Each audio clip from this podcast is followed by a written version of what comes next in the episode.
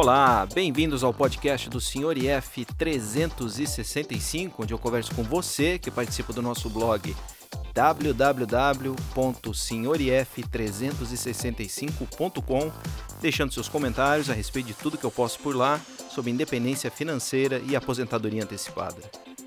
A cada novo episódio, eu trarei um convidado diferente que irá compartilhar um pouco da sua jornada em busca de um futuro financeiro mais tranquilo. Se você também deseja participar, basta escrever para senhorif365@gmail.com e eu vou ter o prazer de bater um papo via Skype e trazer a sua história aqui para o podcast.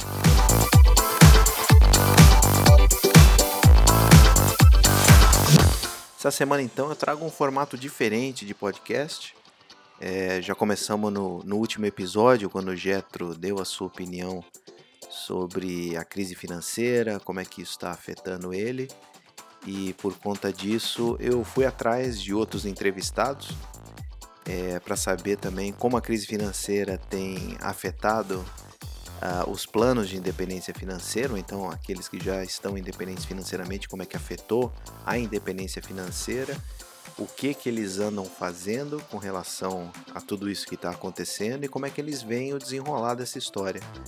Então, durante essa semana toda, eu entrei em contato com todos os, os, participantes do podcast que já concederam entrevista aí ao longo desse mais de um ano de, de podcast e fiz a mesma pergunta para todos eles.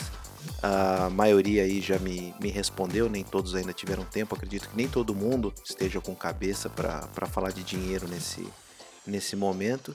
Mas aqueles que já me responderam, eu vou compilar nesse episódio aqui e compartilhar com vocês. É, vamos ouvir então um a um é, o que, que cada um, o como cada um foi afetado por essa crise financeira, o que, que eles andam fazendo e quais são as perspectivas aí para o futuro. Quem sabe a gente tira lições importantes é, da experiência que eles estão passando e possa aplicar isso às nossas próprias finanças. Acho que não tem maneira melhor de começar esse podcast especial Crise Financeira do Coronavírus do que conversando com um médico. Quem a gente vai ouvir em primeira mão é o Dr. Hélio Barros, ele que participou do episódio de número 16 aqui do podcast. Ele é médico e também está enfrentando a dificuldade, igual a eu e você, de ver o patrimônio minguando.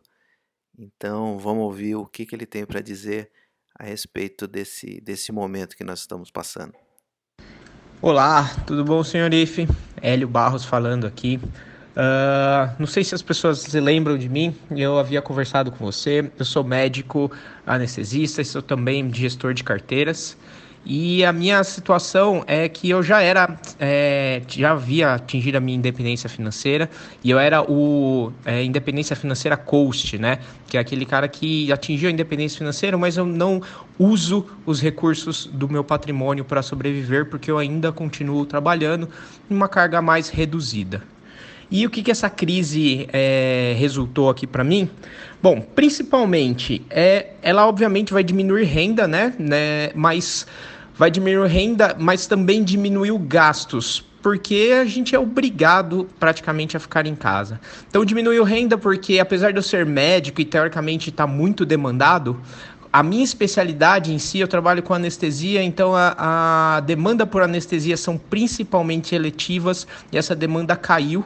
E o que aumentou a demanda foi por é, intensivismo, outras áreas. Então, embora eu talvez até pudesse trabalhar em outras áreas, eventualmente se eu consigo, se eu continuo trabalhando muito, eventualmente eu vou, eu me contamino e também sou obrigado a parar de trabalhar. Então o resultado geral é parando de trabalhar para não me contaminar ou trabalhando mais, é, eu acabo parando é, de trabalhar. Então isso vai resultar numa queda de renda, não tem jeito. Ambos os, cam os caminhos vão levar à queda de renda, mas como a gente está confinado, não tem muitas opções de, de sair, de gastar, diminuíram os gastos ao nível praticamente de sobrevivência. Então, o que está acontecendo é que hoje a gente tem que pagar as contas fixas só e isso cria uma margem aqui ainda nos meus gastos. Os meus gastos maiores não são as contas fixas, eram gastos fora, com viagens, com outras coisas. Então, como isso sumiu, ainda tem um certo margem saudável aqui.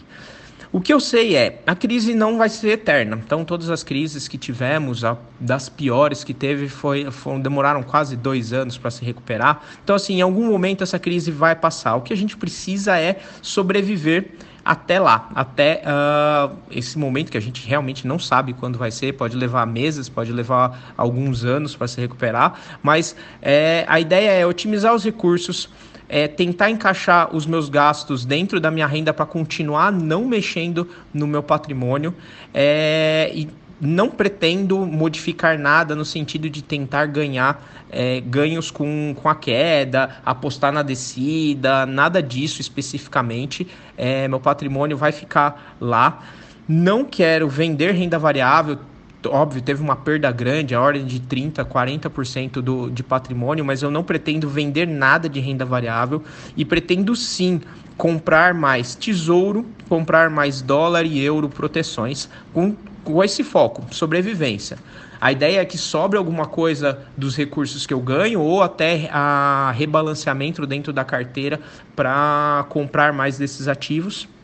A ideia de comprar tesouro é para ter mais dinheiro líquido, porque quando essa crise passar, aí sim eu pretendo investir pesado em renda variável, mas até lá é só adquirir mais tesouro.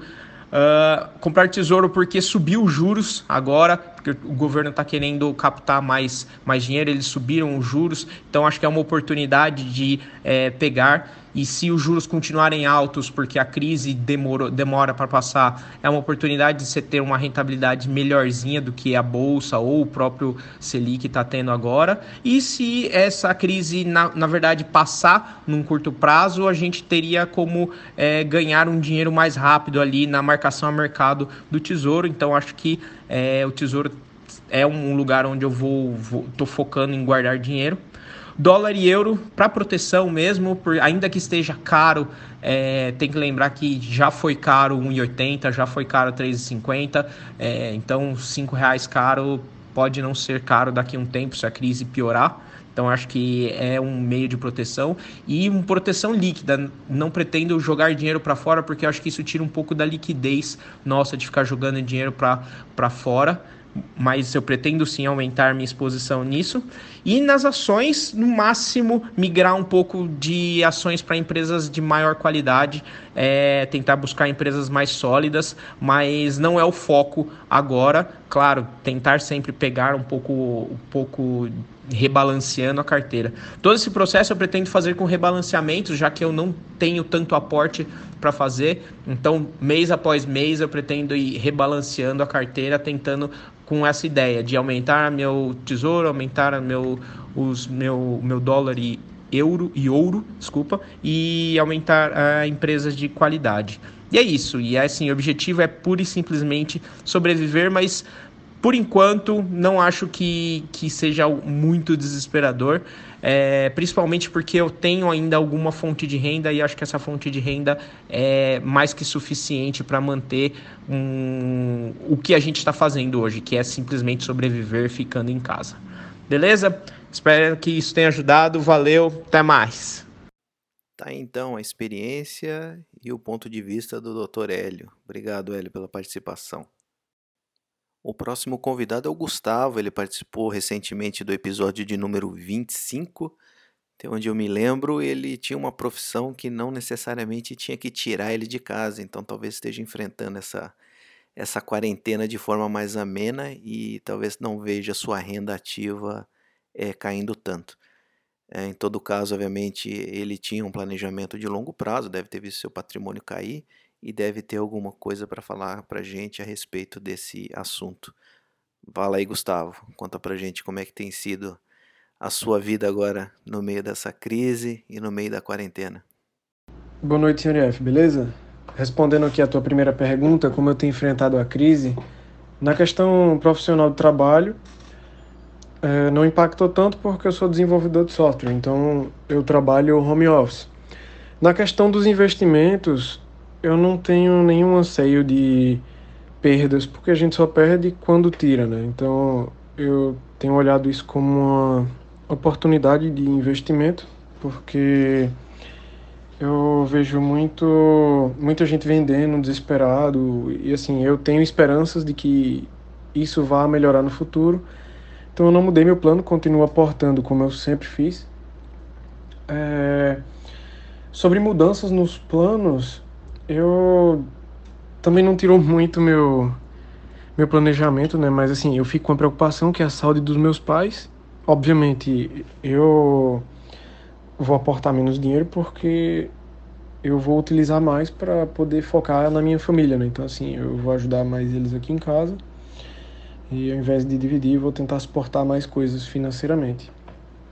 Uh, e o que eu espero do futuro? É, eu acredito que vai ser uma recuperação não não tão otimista, mas ela vai acontecer. Então eu acho que é, tanto a rotina das pessoas e os impactos financeiros devem se resolver com um a dois anos. Obviamente isso é, é muito especulativo meu, porque eu não sei de fato qual, qual prejuízo é, para a humanidade, mas assim segue o jogo. Acho que de grandes crises se saem grandes aprendizados, sabe? Acho que todo problema que o mundo passa ele volta mais forte. Então eu tô ansioso para ver quais são as grandes lições que a humanidade vai aprender, né? Então é isso aí, segue a vida. Valeu, galera. Abraço. Valeu, senhor F. Abraço. Até mais. Valeu, Gustavo. Obrigado pela participação. E tá aí, não tá tão preocupado pelo lado de da renda ativa, vamos dizer assim, por, por medo de perder o emprego, já que ele consegue trabalhar com, com home office, mas obviamente está preocupado com a questão da saúde, principalmente do, dos próprios pais, né? É compreensível isso, é, a situação que nós estamos passando não se resume a dinheiro, talvez dinheiro seja o menor dos problemas nesse, nesse momento. O próximo a falar é o Sinésio, que participou do episódio de número 14. Esse episódio em particular fez bastante sucesso porque teve como pano de fundo uh, uma origem mais humilde por parte dele e quebrou um pouco aquele mito de que independência financeira é completamente elitizada. E, obviamente, como todos nós, ele está enfrentando as consequências dessa crise e vai dizer como isso tem afetado os planos de independência financeira uh, a longo prazo e o que, que ele pretende fazer com relação ao momento que nós estamos vivendo. Fala aí, Sinésio, conta pra gente. Olá, Luiz, do senhor IF, boa noite. Aqui quem fala é Sinésio, da cidade de Pau dos Ferros, e eu participei do episódio 14 é, do seu podcast, né? Enfim, como tenho enfrentado a crise, né? É, por sorte, eu estava até um pouco capitalizado, né? E vim fazendo compras no mês de fevereiro. E o meu último recurso é, do meu fundo de oportunidades, né? Eu apliquei a, a, no dia 12 de março, a, um, logo depois do segundo circuit break, né? De lá para cá eu não comprei mais por falta de, de, de dinheiro, né? A minha carteira já está no, bem no vermelho, apesar de ter caído metade do, do, do, do, do Bovespa né, no período. É... E quanto à mudança do meu plano, é... não, pouca coisa mudou. Apenas a necessidade de, de nos momentos de, de, de, é, de bonança, né, de, de, euforia do mercado, né, a gente não se aventurar naquelas empresas que promete bastante, né, ter cuidado, permanecer naquelas empresas que pagam é, bons dividendos, né, que tem uma receita é, previsível, que, tem, que seja de um setor é, perene, né, um setor bastante perene e que haja uma recorrência de lucros, é, de, de altos dividendos, né, que é o que interessa para a independência financeira e que dá uma sustentabilidade no, no preço da ação, né, é isso. É, uma coisa que mudou também, é, eu vejo a necessidade da gente manter estratégia de ter liquidez nos, nos períodos de, de, de, crise, né? É, você não vai esperar 2000, um 2008 chegar, um 2020 chegar, uma crise dessa para aplicar, né? A gente vai aplicando é, sempre que há, há, empresas com preço agradável, né? Mas aí é preciso usar alguns mecanismos, seja deixar uma parte em renda fixa, né? Ou então comprar, nos momentos de grande euforia, comprar é, puts, né? de venda para travar um preço e assim garantir um, um, um preço em, em, épocas de queda, né? Para fazer recompra, para fazer compra de, de, empresas mais baratas, né? E quanto aos meus planos para o futuro da independência financeira, acredito que que apesar de, dessa crise, né, apesar de ser um motivo triste, eu acredito que acaba reforçando, né? Eu eu vejo que eu mesmo não ter comprado, não ter comprado no fundo do, do poço, né? Até porque a gente não sabe se chegamos no fundo do poço ainda, mas eu vejo que eu comprei uma quantidade de ações que eu não, não compraria se não tivesse tido uma, uma queda tão profunda, tão grande, né? E eu tenho fé, eu tenho crença que, que mais cedo ou mais tarde o, vamos, a humanidade vai superar essa, essa crise, as empresas que eu tenho voltarão, são voltarão a produzir, aliás, continuam produzindo, né? E vão apresentar crescimento, com certeza, né? E como eu comprei uma maior quantidade de ações com o dinheiro que eu tinha, né? acredito que eu dei um passo importante na direção da, da, da, da independência financeira plena, né? Tá aí o Sinésio contando a experiência dele e eu gostei como ele enfatizou no final eu comprei ações com dinheiro que eu tinha, ou seja, vamos reforçar novamente, crise pode ser realmente uma oportunidade de ouro, mas para aqueles que estão com dinheiro para comprar e já estavam planejando fazer isso, né? Não adianta agora pegar reserva de emergência, pegar empréstimo, ir lá e, e sair comprando doidado ações, porque como todo mundo disse até agora, ninguém tem ideia do que realmente vai acontecer curto, médio, quem sabe até longo prazo, né? Valeu, Sinésio, obrigado pela participação. Vamos ouvir agora a opinião de um profissional da área. Lá no episódio de número 12, eu conversei com o planejador financeiro certificado, agora eu vou acertar a sigla, CFP, Márcio Volter ele que obviamente trabalha com planejamento financeiro e não está imune dessa, dessa bagunça que a gente está passando, desse momento que nós estamos passando. Vamos ouvir então qual é a opinião dele, o que, que ele o que, que ele está fazendo, o que, que ele acha que possivelmente vai acontecer e como isso tem afetado a vida dele no, no geral, não só do, no aspecto financeiro. Fala aí, Márcio. Fala, senhor IF, tudo bem? Satisfação em falar novamente aí com você. É, um grande abraço aí também para os ouvintes, né? É, muito bom poder falar para vocês, viu? É, bom, quanto, quanto ao, ao, ao, que, que, eu tenho pensado, né? Como a gente vem enfrentando a crise e tudo mais, a minha, minha visão aí é, disso tudo, né? Eu, eu acho que particularmente, né? O maior desafio é, para mim aí é a, a, falta de autonomia, né? Então, por mais que o meu trabalho aí como, como CFP, consultor de investimentos, enfim, é, esses, esses, essas duas funções me permitem trabalhar de casa, é, dá saudade aí de visitar, visitar os clientes, é, até pegar uma, uma fila aí na, na rodovia, aquele semáforo demorado. É, então a gente está tá, tá, tá um pouco estressado quanto a isso, que é, que é normal. Acho que o que pega também é essas notícias negativas a todo instante. As redes sociais também não ajudam muito nisso, né? Então é muita, muita pancada e, e a cabeça tem que estar tá boa, né? E, e, graças a Deus tá tudo certo quanto a isso, mas às vezes realmente é, a gente precisa dar uma respirada, né? Então, estou procurando usar o tempo da melhor forma possível, né? Estudando o mercado, colocando a leitura em dia, me exercitando aqui no apartamento e claro, né, trabalhando muito, né? Acho que é um momento aí que é, vem há muitas dúvidas quanto aos investimentos, quanto aos planos, né, de cada cliente, então a gente é bastante demandado. Sobre os meus planos, né, falando de planos, né, sobre os meus, é, e aqui, né, vou ressaltar que não, que eu vou falar não é recomendação nem nada, né, é só o que eu venho fazendo, não quer dizer que, que tá certo nem nada, cada pessoa tem sua tolerância ao risco, sua capacidade, né? Então, deixar bem claro esse disclaimer para que não, não dê problema aí depois, né?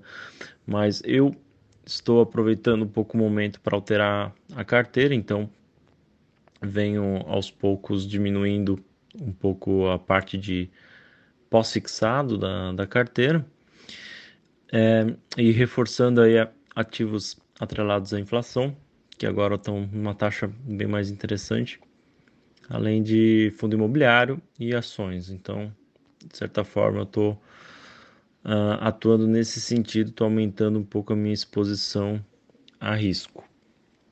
É, quero acreditar que eu estou buscando, de certa forma, atalhos aí para independência financeira, né, no meu entender.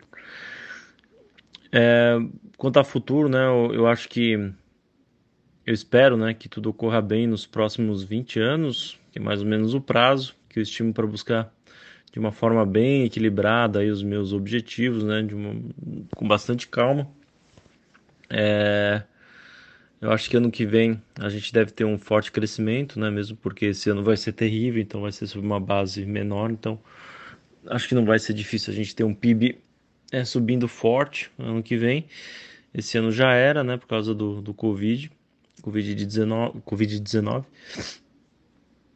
E também espero que principalmente aí os políticos entendam de uma vez por todas que eles precisam pensar aí no povo, não no próprio umbigo, né? O que for possível fazer em termos de reforma, investimentos em infraestrutura, apoio ao, ao mercado aí produtivo, ao comércio, serviços, todo mundo. Isso tem que ser feito, tem que ser feito já. Né? E é nessas horas de crise que a gente vê como o Brasil perdeu oportunidades aí absurdas de se desenvolver esses últimos aí 15, 20 anos, né, enquanto o mundo nadava aí de braçada, né? Mas enfim, acho que o momento vai trazer muitas reflexões e a gente vai tirar lições aí bem importantes de tudo isso. Então, seguimos aqui com, com fé, torcendo para que é, no final das contas o que mais importa é a saúde, então a gente espera que todos se mantenham saudáveis, se mantenham bem, todos vamos sair dessa. E vamos seguir em frente, vamos sair cada vez mais forte aí desse tipo de situação. E também aproveitar para a gente se autodesenvolver. Nessas situações, sempre a gente aprende. Beleza? Então, forte abraço aí para você, para todo mundo e seguimos em frente aí. Abraço. Tá aí a opinião e o ponto de vista de um um profissional da área. Obrigado, Márcio, pela participação. Boa sorte pra gente. E com certeza a coisa não tá feia só aqui no Brasil. Obviamente, por se tratar de uma pandemia, está afetando todos os mercados mundo afora. E a gente aqui no podcast já trouxe gente, já trouxe alguns entrevistados que não não moram no Brasil.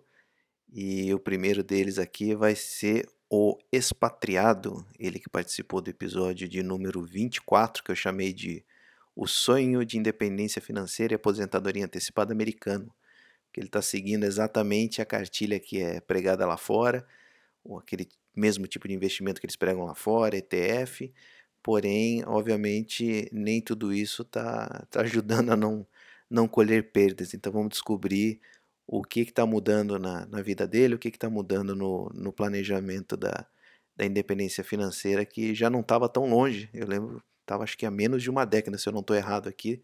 Depois a gente vai ver o que, que ele vai falar, mas eu acho que já não estava tão longe assim. Mas fala então, expatriado, como é que estão as coisas aí no, nos Estados Unidos? Fala, senhor IF, tudo bom? Então, é, fazendo um follow-up aqui da situação pós-coronavírus, né? Acho que ainda não pode se dizer pós, mas ainda está em andamento. É, meu planejamento não mudou. O que eu vejo agora é que eu não sei se vai dar para fazer ele em, em 10 anos ou 9 anos, como, conforme eu esperava. Mas o planejamento continua o mesmo. Continuo investindo a mesma quantidade de dinheiro que eu tinha antes é, aquela porcentagem tanto no pre-tax, no after-tax e nas ações da minha empresa, continuo fazendo o mesmo investimento e continuo fazendo o mesmo investimento mensal também, nada de novo aqui. Por enquanto eu perdi em torno de 27 28,5% em uma conta e 29% em outra conta. então me atrasou um pouco aí do, do que eu estava esperando, né? Mas na questão de investimento continua a mesma coisa. É, a questão de frugalidade continua a mesma coisa. Agora com essa crise a gente está saindo um pouco de casa, né? Não tá, quer dizer, não tá saindo nada. Então isso ajuda também que a gente não tá gastando muita coisa. A gente gastou esse mês até agora no mercado e eu espero que continue assim. Então esse mês já deu para é, inclusive contribuir uma, uma, uma grana adicional nos investimentos, que por enquanto estão só caindo. Mas a gente segue firme aí na luta e vamos ver o que acontece, né? Parece que de ontem para hoje eu conferi aqui começou a dar uma, uma estabilizada, é, pelo menos na minha carteira. Eu consegui ver uma pequena melhora de ontem para hoje. Mas seguimos na luta, vamos ver o que acontece no longo prazo, né? No curto prazo, é, segue o jogo. É isso. Abração, obrigado. Obrigado a vocês, patriado. Tá desanimado? Tô achando sua voz meio, meio caída, não sei se você tava só falando baixinho. O jogo é longo, essa corrida é longa, não adianta sair correndo.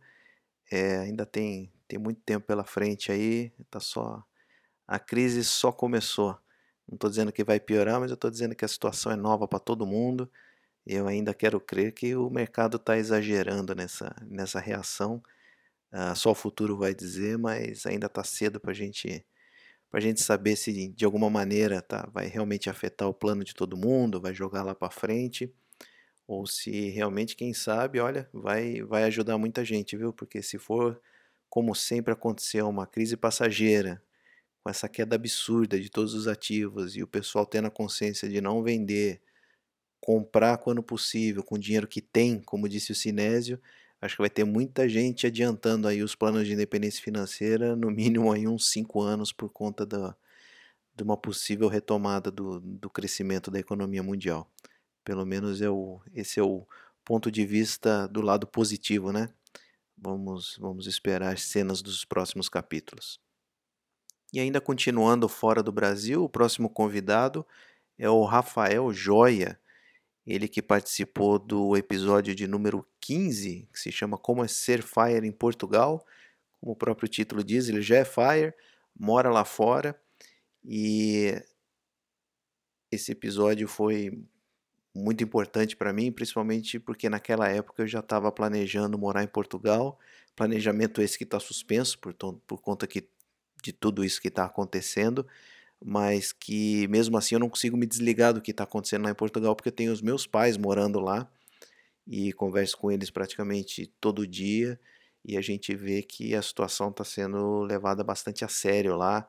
É, esse esquema de quarentena, tudo fechado, supermercados abrindo por um período, por um espaço pequeno de tempo, poucas pessoas podem entrar ao mesmo tempo, etc. Então é, eu fico bastante antenado no que está acontecendo lá em Portugal. Então, Rafael Joia, conta pra gente como é que estão as coisas por aí, como é que isso tem afetado uh, o seu dia a dia ou então as suas uh, finanças, já que você já é FIRE. Olá, Luiz, tudo bem? Não sei se lembra de mim. É, você mandou um e-mail agora é, perguntando um pouco da opinião de cada um que participou com você do podcast sobre esse momento atual, essa crise do coronavírus. Então eu vou passar agora o meu áudio é, para ti sobre quais foram os movimentos que eu fiz é, desde o início do ano, basicamente, porque o coronavírus ele começou a se manifestar, é, as consequências dele no mercado começaram a se manifestar em fevereiro desse ano, né? Estamos agora dia 24 de março. Então, basicamente, desde a, daquela vez que nós fizemos a entrevista, é, eu sou o FAR em Portugal, né? Você deve se lembrar disso. É, eu efetivei a compra de um terreno aqui em Portugal, aqui na região do Porto, e comprei esse terreno por 65 mil euros, tá? É, naquela oportunidade eu consegui é, ter né, transferido o dinheiro do Brasil para cá com uma cotação média do euro de R$ 4,20 e isso foi muito bom para mim, porque acabou servindo aí como uma, é, uma reserva de valor, vamos dizer assim, é, de um bem, de um ativo físico cotado em euro que eu consegui trazer um, um dinheiro em reais a R$ 4,20 de cotação média do euro, né?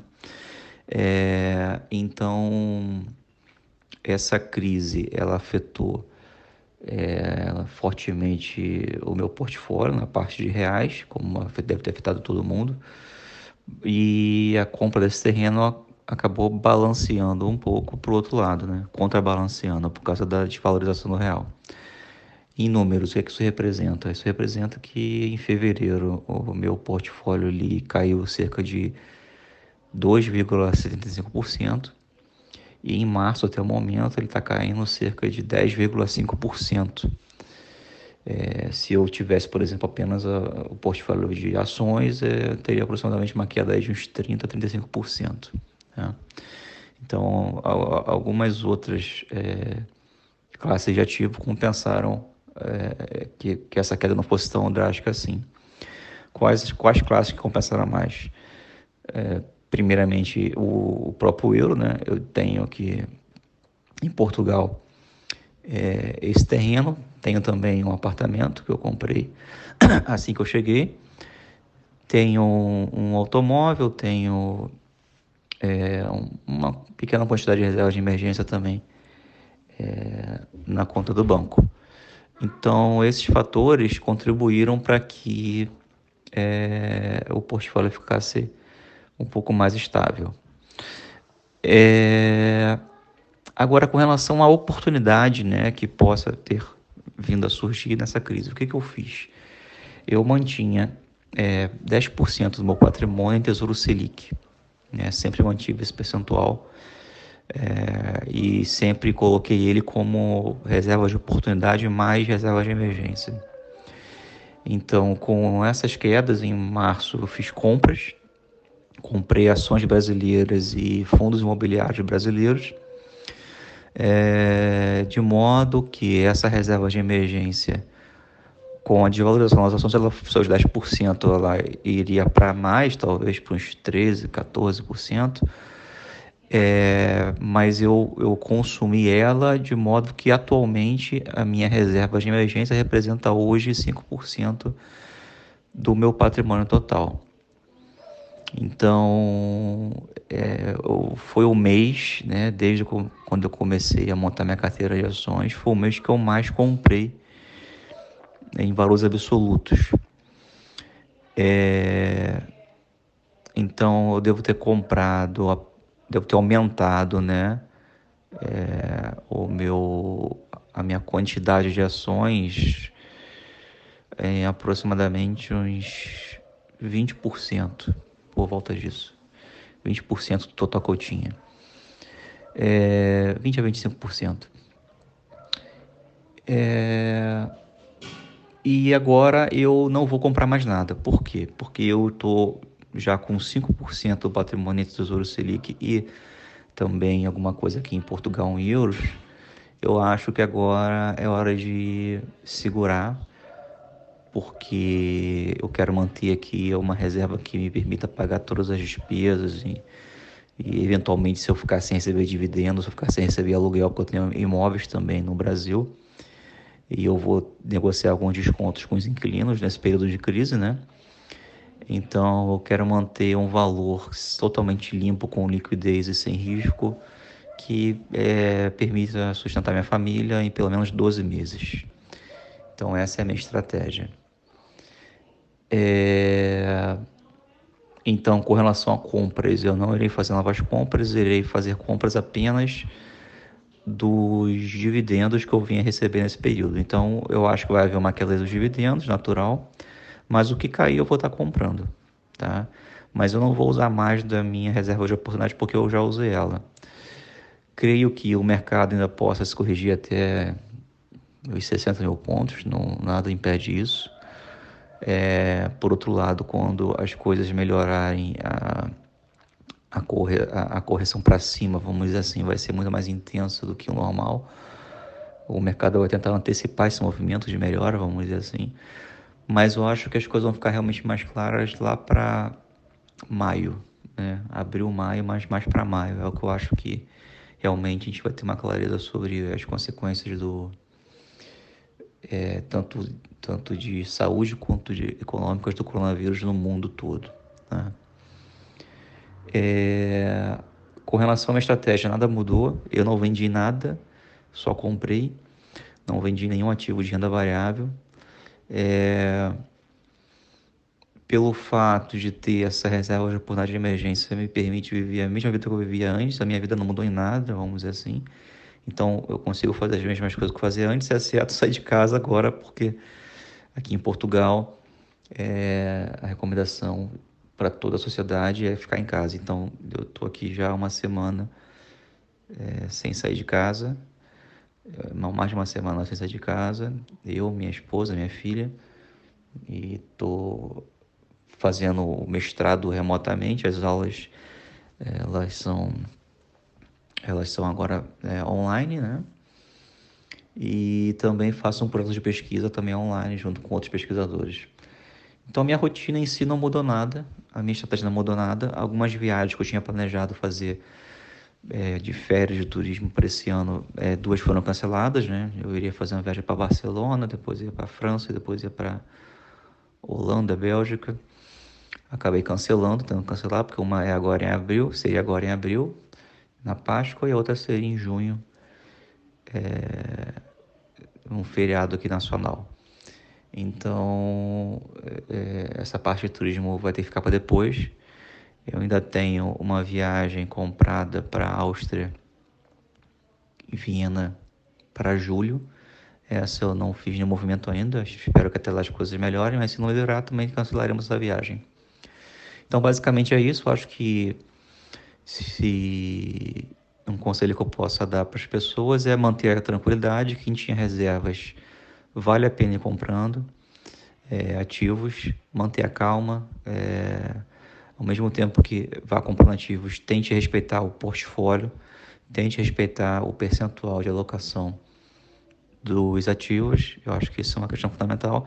E essa crise ensina algumas lições. A primeira é ter parte do, do portfólio em classe de ativo é, em moeda forte, né? dólar, euro, libra, etc. É um percentual talvez expressivo de 20 a 50% do seu patrimônio. Esse é, essa é uma primeira observação. Segunda observação, o seu portfólio tem que ter reserva de emergência, tem que ter reserva de oportunidade, mesmo que não renda nada, né? mas não render nada é, é, no momento de é, liquidez, necessidade de liquidez é fundamental. Então, essa é mais uma lição que a crise é, nos ensina. É, terceira lição: nunca operar alavancado. Eu vi muitos comentários de pessoas que queriam pegar empréstimos para investir na bolsa de valores ou então é, operar a termo, etc. Eu, eu sempre fui contra essas estratégias, nunca precisei delas e estou satisfeito é, até hoje. Então, essa é uma outra lição.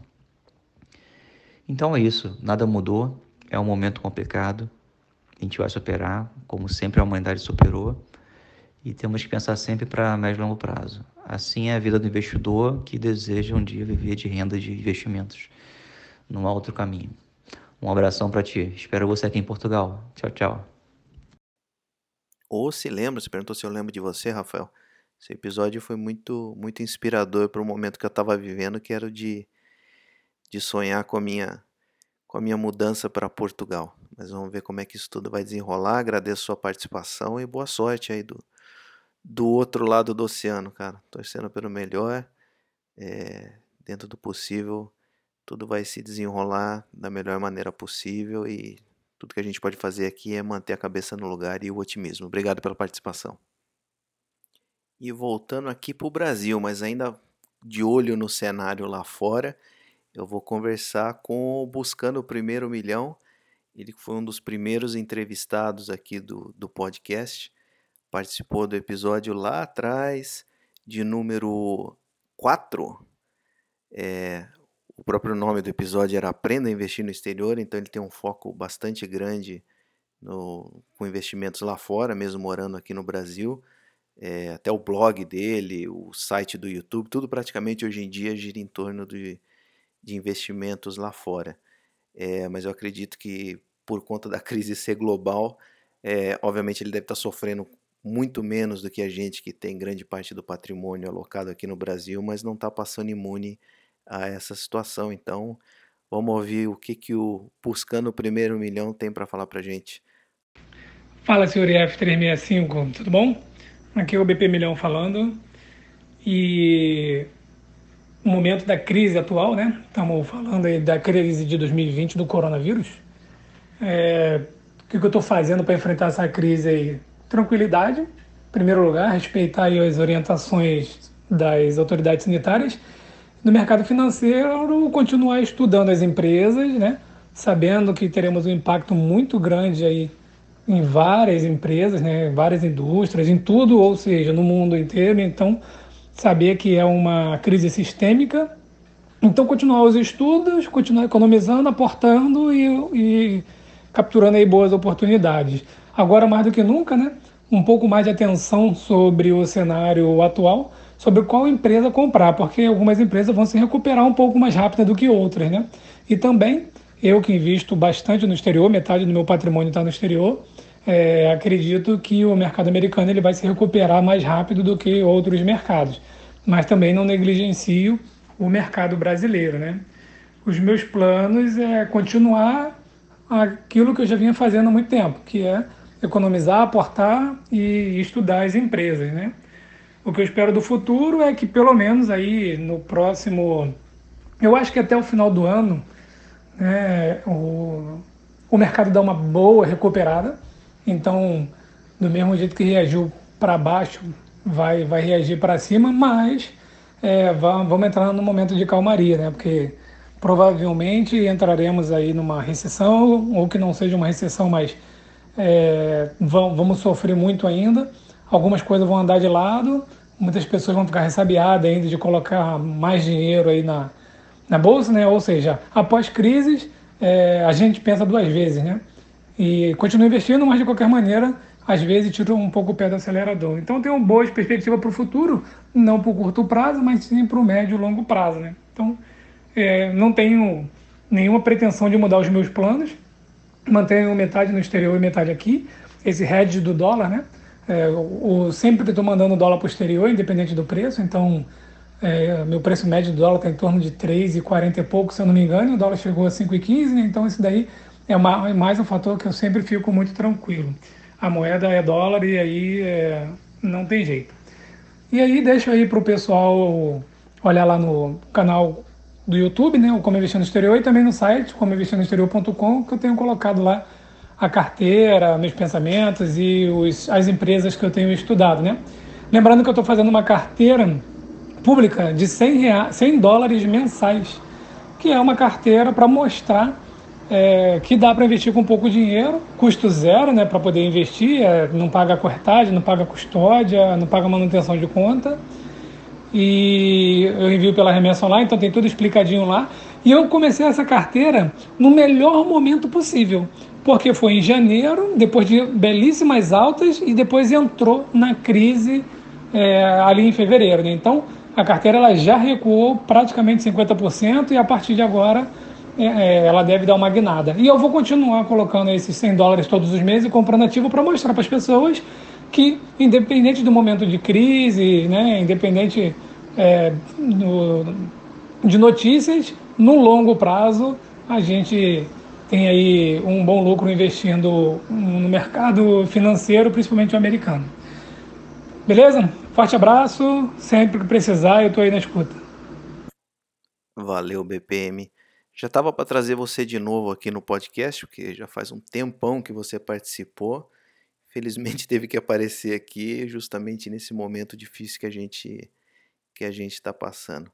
Mas fica aí então a dica do BPM e quem tem interesse em investir lá fora, não deixe de acessar o, todos os canais que ele tem, né? Tem de tudo. Falei, tem YouTube, tem, tem blog, tem mais de um blog na verdade. Sucesso para você, BPM, boa sorte para todos nós. Outro que eu entrevistei faz tempo, que já estava na hora de voltar aqui no podcast, é o Homem de Ferro da Finansfera, o Tony Stark, ou então o Acumulador Compulsivo. Ele participou do episódio de número 7, onde ele obviamente compartilhou seus planos de, de independência financeira e que inevitavelmente foi de alguma forma ou outra afetado por essa crise. Conta pra gente aí o que está acontecendo, acumulador compulsivo. Fala, senhor IF, tudo bem?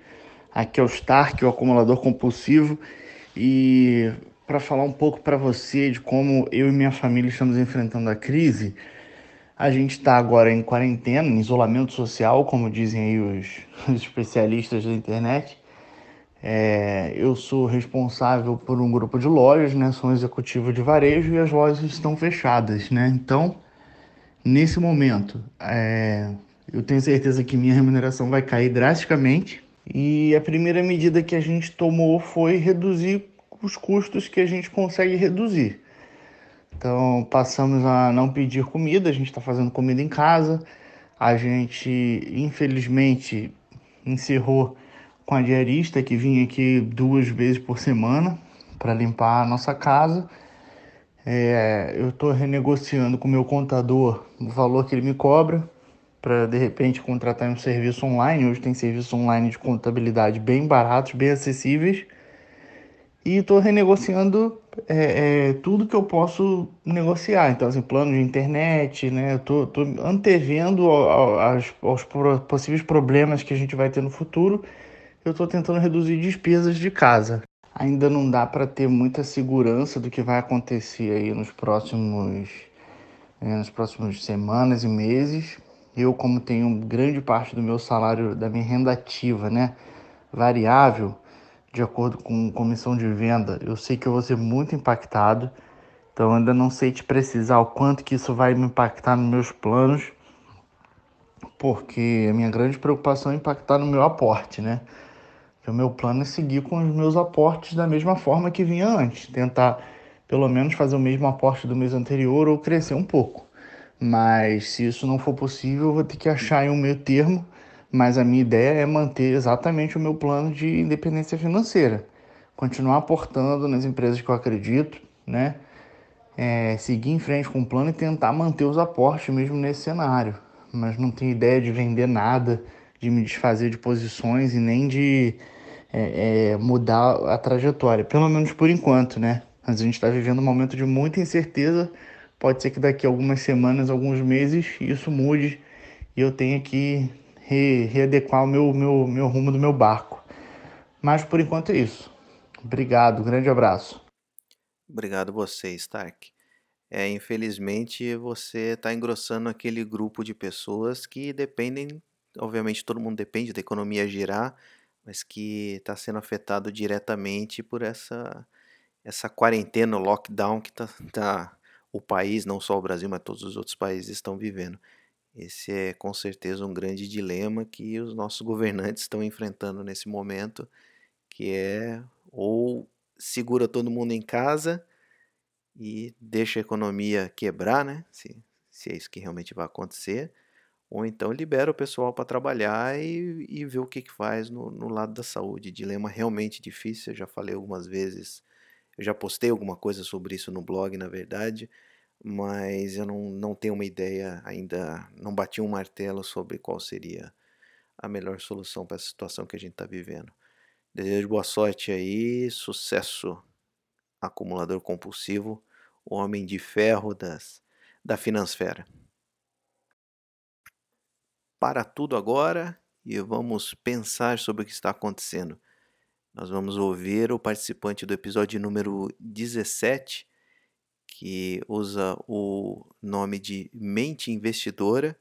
E como o próprio nome diz, ele pensa bastante sobre o assunto, ele participa bastante lá no, no blog, os comentários dele são bastante é, extensos, eu sei que ele reflete bastante antes de escrever, e não vai ser diferente quando ele agora compartilhar com a gente a, a sua visão de tudo isso que está acontecendo. Com vocês, então, Mente Investidora. Olá, senhor IF 365 e, e audiência, tudo bem? É, conforme o seu, seu pedido, né, É, achei bem interessante de pedir agora um feedback das pessoas que já foram entrevistadas no podcast do, do site para falar sobre esse momento único que nós investidores estamos vivendo, né, com a crise não só econômica, mas também com relação à questão de saúde pública, em, em virtude do surgimento, do aparecimento do Covid-19. Então, da minha parte, né, como investidora falando, né, conforme eu tinha é, pontuado quando da entrevista, eu entrei no mercado é, no, no começo de 2019, então está sendo um teste de fogo, né? Essa primeira grande crise, eu particularmente eu acho que é uma crise que não se assemelha a nenhuma outra no passado. Ela tem certas particularidades e apesar de eu reconhecer que eu tenho assim uma visão um pouco mais pessimista com relação à realidade, né, da, com relação à vida, é, não só com relação à questão de aspectos econômicos, mas eu sou naturalmente uma pessoa um pouco mais voltada para o lado do pessimismo.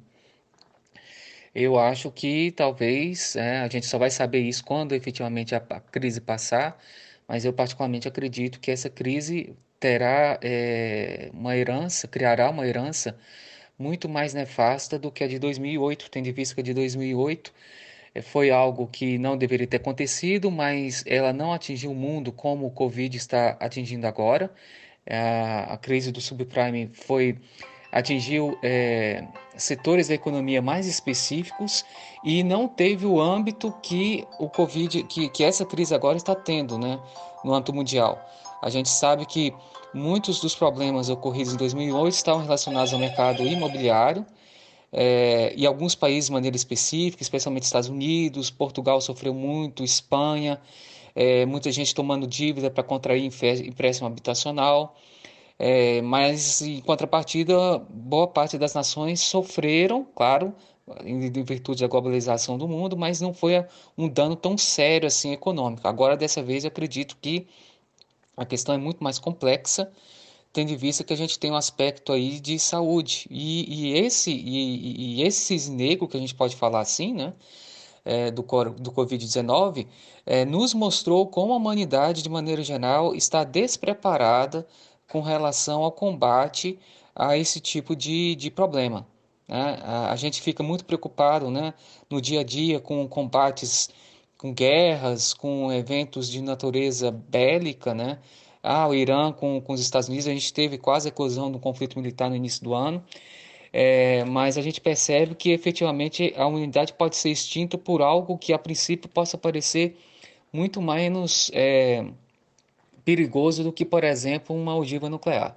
Então, em virtude disso, né, é, apesar de eu ter pouco mais de um ano de, de, de, de, de vida na Bolsa de Valores, especialmente na renda variável, é, graças a Deus, acho que até por isso né, que eu comentei na, na, na minha entrevista, tendo em vista que eu já cometi muitos erros no passado com relação a perder dinheiro, e hoje eu, né, eu tenho 43 anos, então é uma pessoa que está mais calejada, então, acredito que por, em face disso, eu já, já estou com uma mentalidade de não sofrer tanto por causa dessa queda.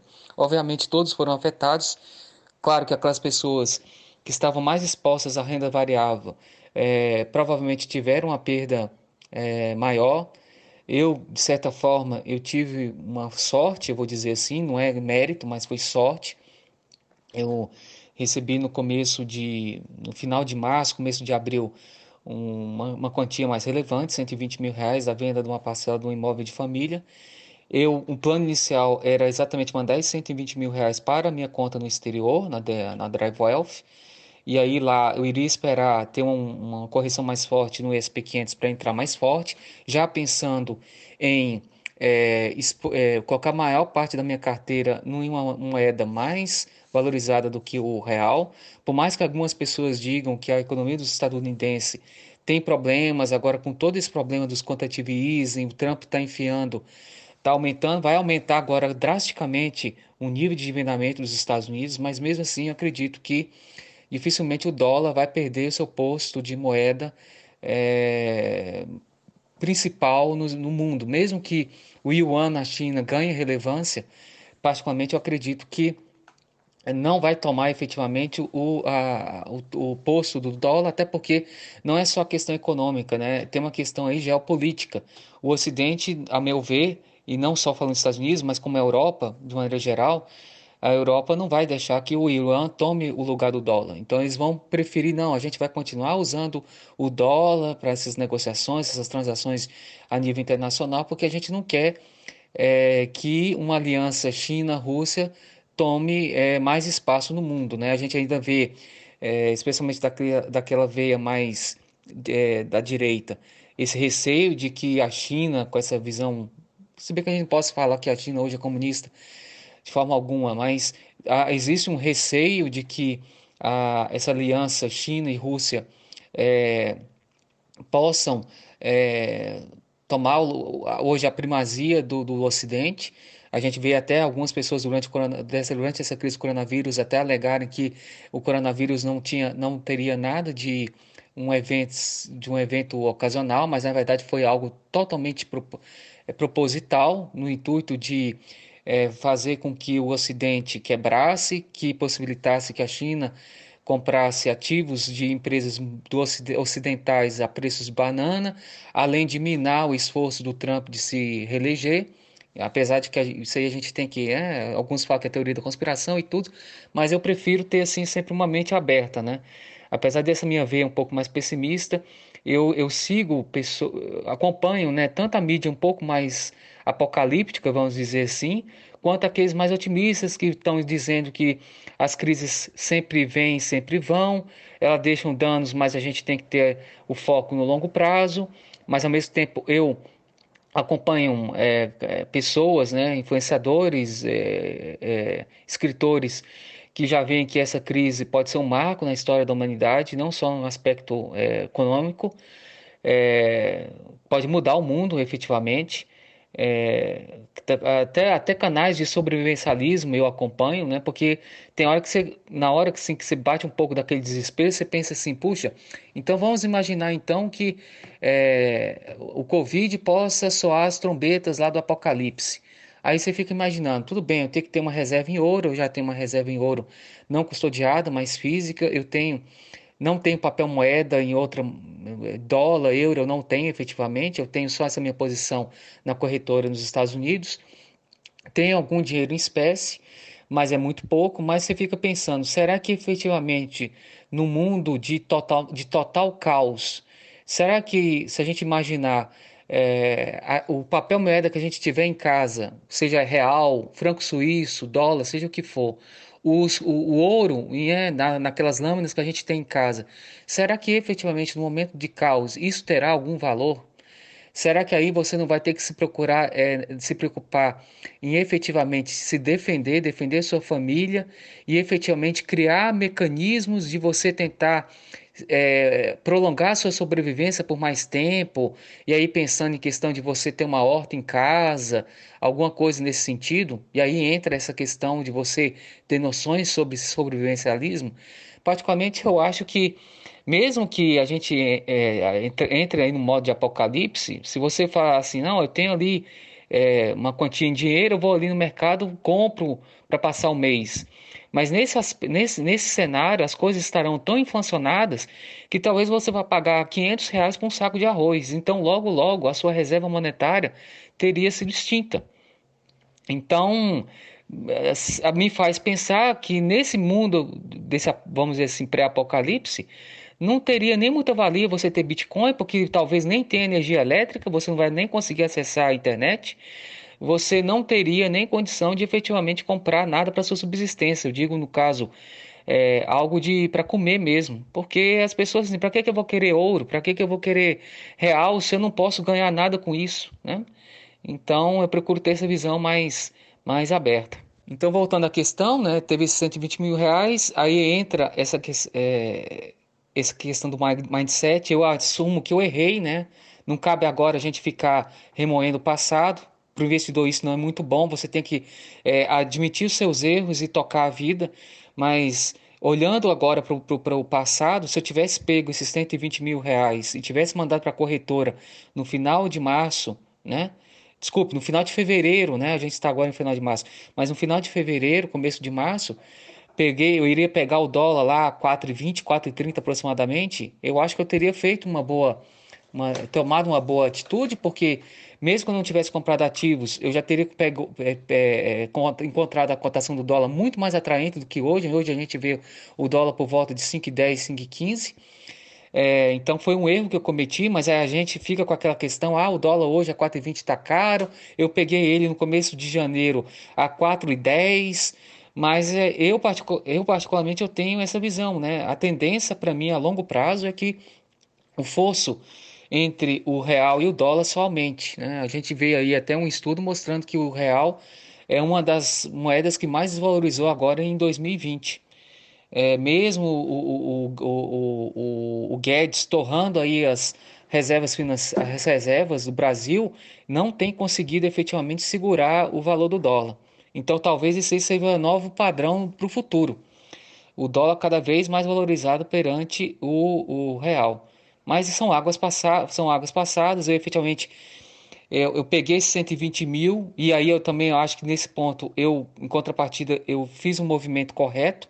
Eu não coloquei nenhum centavo dessa, desse montante em renda variável, porque eu, eu coloquei na cabeça o seguinte, o seguinte pensamento: tudo que for derivado de venda de imóvel que eu tenho hoje, questão de herança, eu tenho também um lote que eu estou tentando vender há um bom tempo, eu não vou colocar nenhum centavo sequer em renda variável. Eu vou colocar em renda fixa, tesouro direto e IPCA longo, com os juros semestrais, eu vou fazer um mix, estou fazendo um mix, né? Hoje eu tenho tesouro direto, eu tenho uma parcela muito pequena no prefixado, prefixado 2025, mas a maior parcela está concentrada em 2026, em 2024, quando a gente não pode mais aportar, 2026, 2035 sem juros semestrais, 2040 com juros semestrais e 2040 e 5, porque eu imagino que eu vou aposentar entre 2042 e 2045, para mim 2055 já estaria meio longe.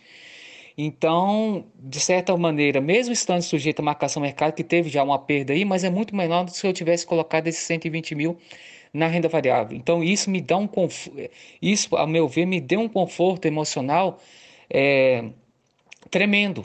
Porque mesmo eu vendo lá que eu perdi um pouco de dinheiro por causa da marcação mercado do Tesouro Direto, eu peguei boas taxas, não peguei as taxas no topo, né? Porque ainda não tinha explodido o Covid-19. Mas, de certa forma, o dinheiro está lá. Em último caso, se o governo tiver problemas, ele pode imprimir moeda para me pagar. Acredito eu também que é muito improvável que haja algum tipo de calote do governo com relação ao Tesouro Direto, porque se isso acontecer, ele vai perder totalmente a credibilidade perante a população, ninguém mais, pessoa física, vai querer aportar em Tesouro Direto. E convenhamos que o Tesouro Direto hoje para o governo federal é uma ótima maneira de você captar dinheiro barato, né? Porque você, o próprio Tesouro Nacional é que estipula o quanto ele vai pagar de rentabilidade. Então, perder essa fonte de, de, de, de, de, dinheiro barato só porque, né, ah, não, não vão pagar ou vão protelar o pagamento, eu acho que eles não assumiriam essa posição porque é um risco tremendo de as pessoas perderem a credibilidade e nunca mais eles conseguirem captar dinheiro dessa forma. E é exatamente por causa desse conforto emocional que eu consegui, tendo feito esse movimento, que eu acredito que tenha sido é, acertado, né, de não ter colocado a renda variável, se eu tivesse imaginado, imaginando agora, né, se eu tivesse colocado 120 mil no começo de, no começo de março, eu teria tomba, tomado um belo tombo, apesar, mesmo que eu tivesse colocado em bons fundos imobiliários, em boas ações, eu teria colocado um tombo, porque a gente viu uma queda de aproximadamente é, 30%, 40% no, no Bovespa. E aí até me surpreendi, né? Porque ontem eu fui abrir minha planilha, eu já estava pensando assim, puxa, eu devo ter perdido uns 30%, 40% do meu patrimônio com essa brincadeira. Mas eu não ficava, não abria, né, o meu, a minha planilha, né? No caso eu uso uma planilha, talvez alguns outros é, investidores usam, Delon Belo, né? Eu uso aquela planilha e ontem eu fui abrir só por curiosidade e percebi que a minha queda, na verdade, eu tenho um patrimônio, eu tinha um patrimônio de aproximadamente 520 mil reais e hoje o meu patrimônio está por volta de 475. Mas com relação ao valor investido mesmo, desde o começo da minha, da minha jornada, no começo do ano passado, é, a perda real, vamos dizer assim, entre o valor que eu investi e o valor que efetivamente de mercado que eu tenho hoje, não chega a 5 mil reais. Então eu fiquei extremamente surpreso. E eu acho que isso é muito bom, né? Porque é, a, quanto menos você abre o seu home broker, melhor, porque na, a, a, gente tem essa noção de que a bolsa de valores no longo prazo ela sobe caindo. Então, quanto menos vezes você abre o seu home broker, a probabilidade, aí eu já estou falando de estatística, a probabilidade é que você vai ver mais é, números positivos do que negativos. Então, assim, para mim foi uma enorme surpresa ao abrir ontem a planilha e descobri que entre o valor investido e o valor de mercado, a perda efetivamente foi de aproximadamente 5 mil reais. Então, estou tranquilo. É, hoje, né, estou gravando esse áudio, hoje é dia 24 do 3, são é, 11 horas da manhã, estou vendo a bolsa disparando aqui. Particularmente, eu acho que é um movimento, está subindo 8,78, particularmente é, não vou entrar nesse patamar. A bolsa agora está a 69 mil pontos. É, eu acho que o, o Covid ainda vai é, piorar, eu acho. Os Estados Unidos, a meu ver, eles demoraram para agir e hoje até saiu uma notícia da OMS dizendo que, o, que o, os Estados Unidos podem ser o novo é, foco né, de propagação do, do, do, coronavírus no mundo. Os casos vão aumentar agora em, em, em progressão geométrica. É, então, eu prefiro eu assim, eu inicialmente não vislumbrava essa possibilidade. Mas hoje eu vislumbro a possibilidade do Bovespa chegar, por exemplo, a 40 mil pontos. E a gente tem que lembrar que não é só que a situação vai se melhorar depois do, do, do, do da gente é, superar o problema do Covid.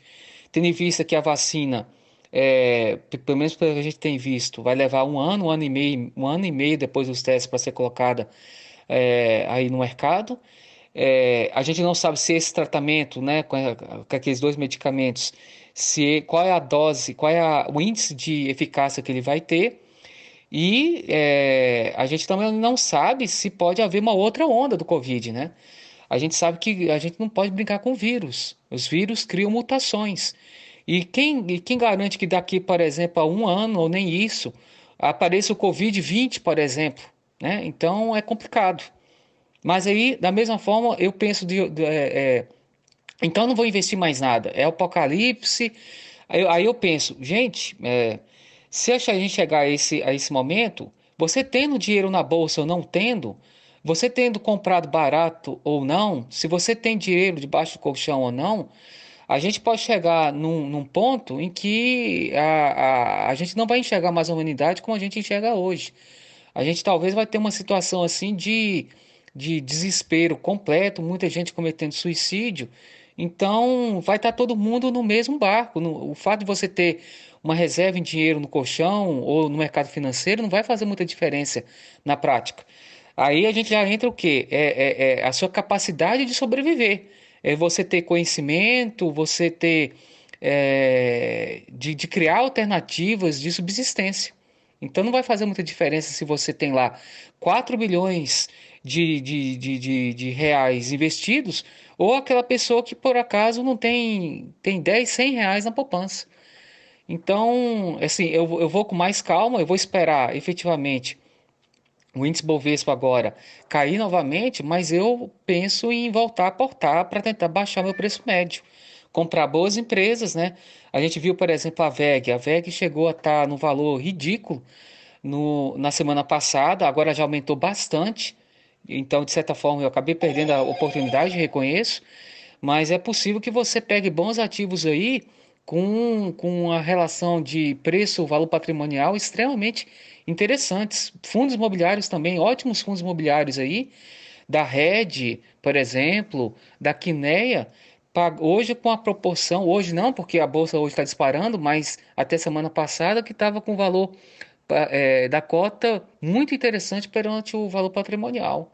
Então, se você efetivamente acredita que o mundo não vai desaparecer agora, a gente tem que aproveitar esse momento, aportar mais em bons ativos, pegando valores mais baratos, porque isso pode fazer uma enorme diferença para quem busca independência financeira. Mas, de qualquer forma, eu acredito que o investidor tem que ter essa ciência de que esse, esse retorno não vai ser imediato. O Brasil, penso eu, não vai voltar a ter economia é, é, mais punjante assim é, eu daria aí pelo menos uns dois, três anos no mínimo. Então, a pessoa que comprar fundo imobiliário hoje bom, sabe que talvez não vai ter rendimentos pingando nessa conta de imediato, que pode aumentar o nível de vacância, mas aquele negócio, se você acreditar que o mundo não vai acabar, você tem aí uma janela que só de, de, de, comprar bons ativos a preços mais baixos, que só aconteceu em 2008. São 12 anos. A gente não sabe quando a gente vai ter uma outra oportunidade disso acontecer. Então, para quem está começando a jornada agora, e mesmo para aquelas pessoas que já estão no, na caminhada, elas terão agora uma ótima possibilidade de baixar consideravelmente o preço médio dos seus ativos. E outra, é, por mais que hoje o dólar esteja muito caro, é, tem que diversificar, porque é, o senhor IF 365 até colocou isso né, em alguns dos seus posts mais recentes, que ele admite que ele poderia, durante a sua jornada, ter colocado maior parte da sua carteira, sua carteira previdenciária vinculada a outra moeda, até porque agora ele tem esse plano de, de emigrar do país. Então, é, eu acho que a gente tem que criar essa fortaleza mental de parar de achar, ah, o dólar hoje está 4,20, está caro. Ah, o dólar hoje está 5,20, está caro. Mas se a gente ficar sempre esperando a cotação voltar, talvez ela nunca aconteça. E aí talvez você nunca consiga criar essa, essa proteção da sua carteira previdenciária. Então você vai ser sempre exposto a uma moeda que é fraca no mundo, que é o real, ela nunca foi forte. E eu particularmente acredito que nunca o real vai conseguir é, chegar ao patamar de moedas mais fortes, como o dólar, ou, é impossível, até porque a gente tem que comparar as economias das duas, é, do, dos dois países. Né? Não dá para comparar a economia norte-americana com a economia brasileira. O índice de produtividade de um, de um trabalhador norte-americano, se não for memória, é três ou quatro vezes superior ao índice de produtividade de um brasileiro.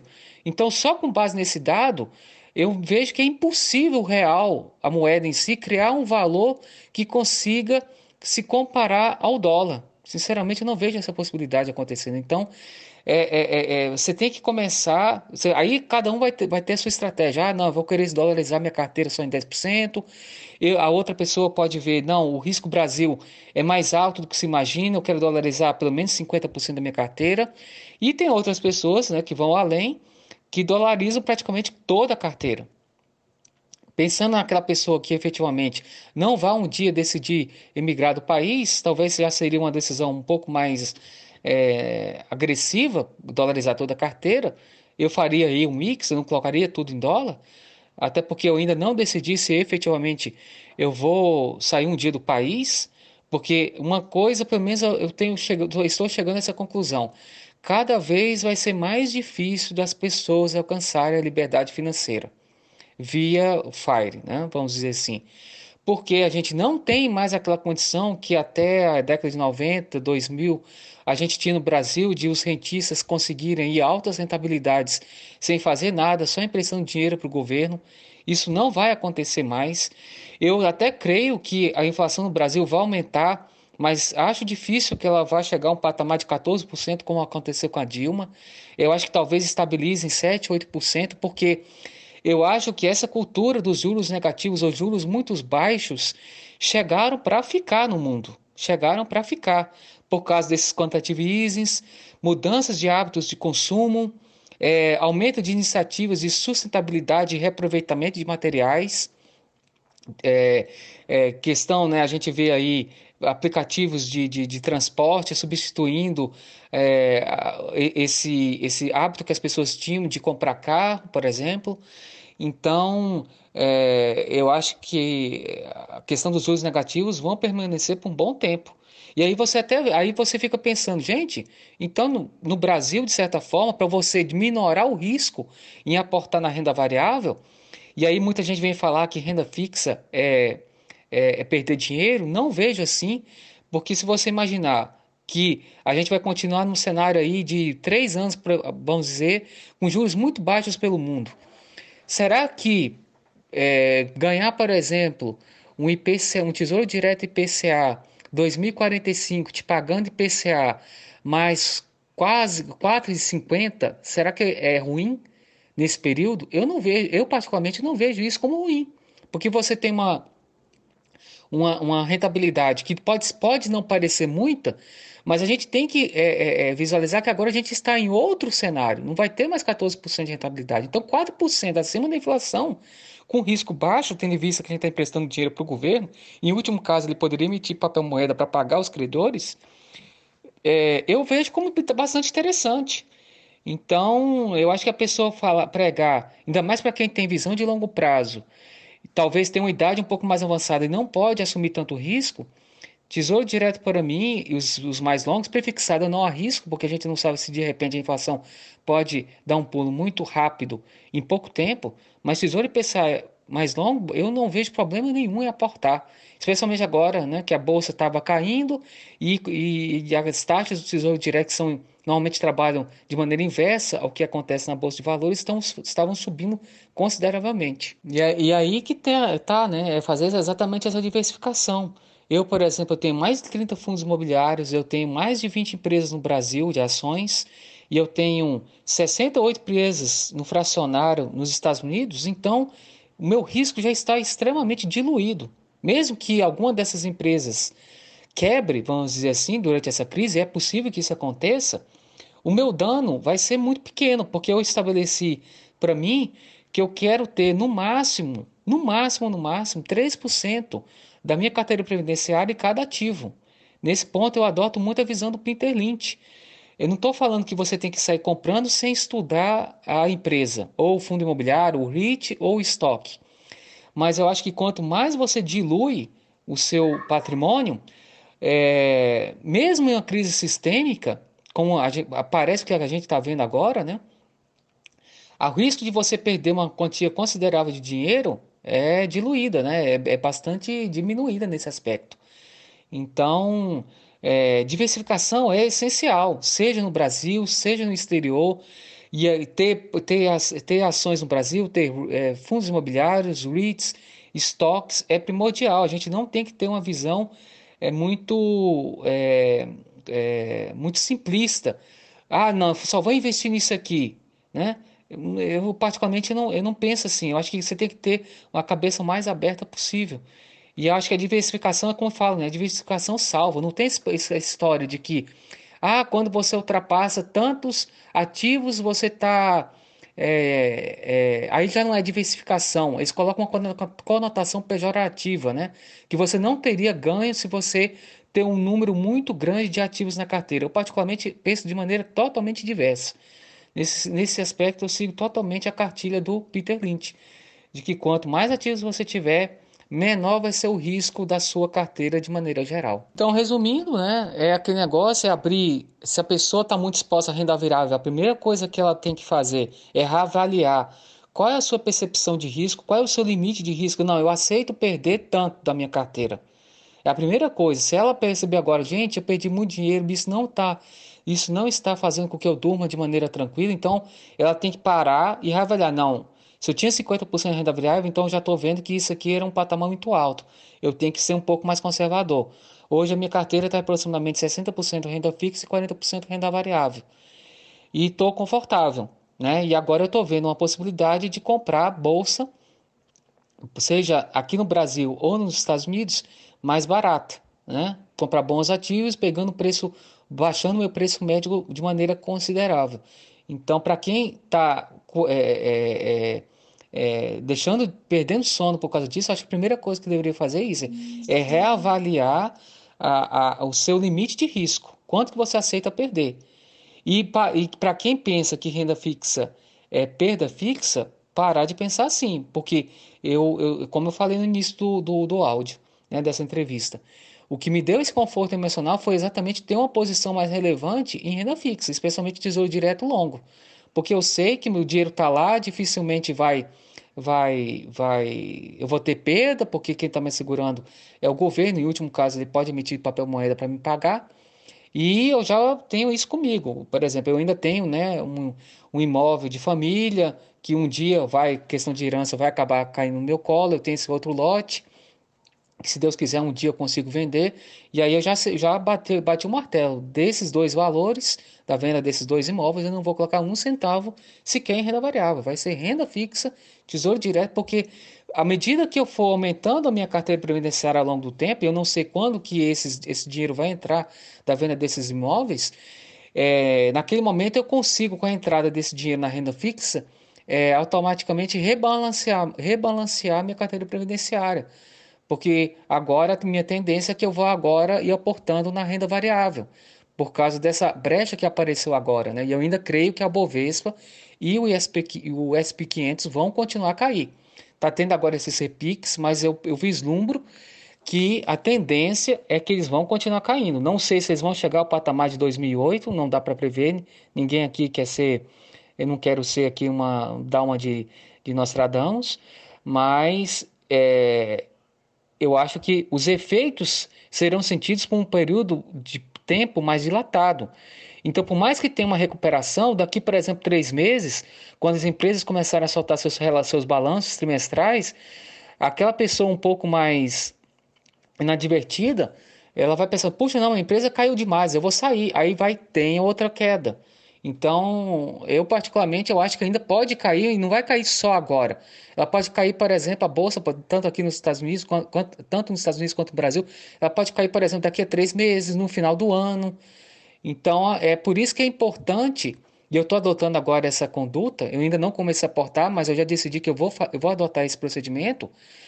É, o dinheiro do meu salário, eu vou pegar o dinheiro do meu salário, que seria destinado para os aportes, dividir pelo número de dias úteis que eu tenho até a data do próximo recebimento de salário, e aí eu vou aportando em todos os dias que o mercado estiver em baixa. Não em alta, obviamente, mas em baixa. De forma que aí eu não fico com aquele preocupação, ah, eu poderia ter comprado naquele dia que eu esperei que iria cair mais, não comprei e agora está subindo. E aí, então, eu, eu, eu, eu, eu, eu acredito que dessa forma eu ganho no psicológico, porque eu vou falar assim, é, não vou ficar depois com remorso e falar assim, não, todo dia que teve queda, eu comprei alguma coisinha. Pode ter sido pouca, mas eu sempre me expus naquele dia que teve queda.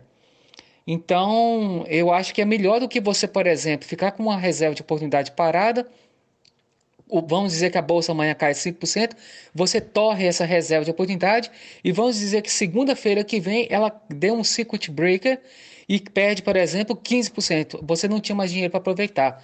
Então eu adotei esse procedimento de fazer aportes em todos os dias de queda até o recebimento do salário, porque acredito que assim eu, eu diminuo a possibilidade de ficar, ficar com remorso. Ah, por que, que eu não aproveitei aquele dia?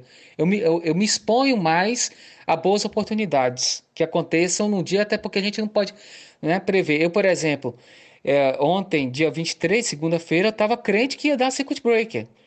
É, por causa das notícias que, que, que, que foram para a mídia durante o final de semana. E não aconteceu. Teve uma queda de, de quase 6% na bolsa aqui do Brasil, mas não teve circuit breaker.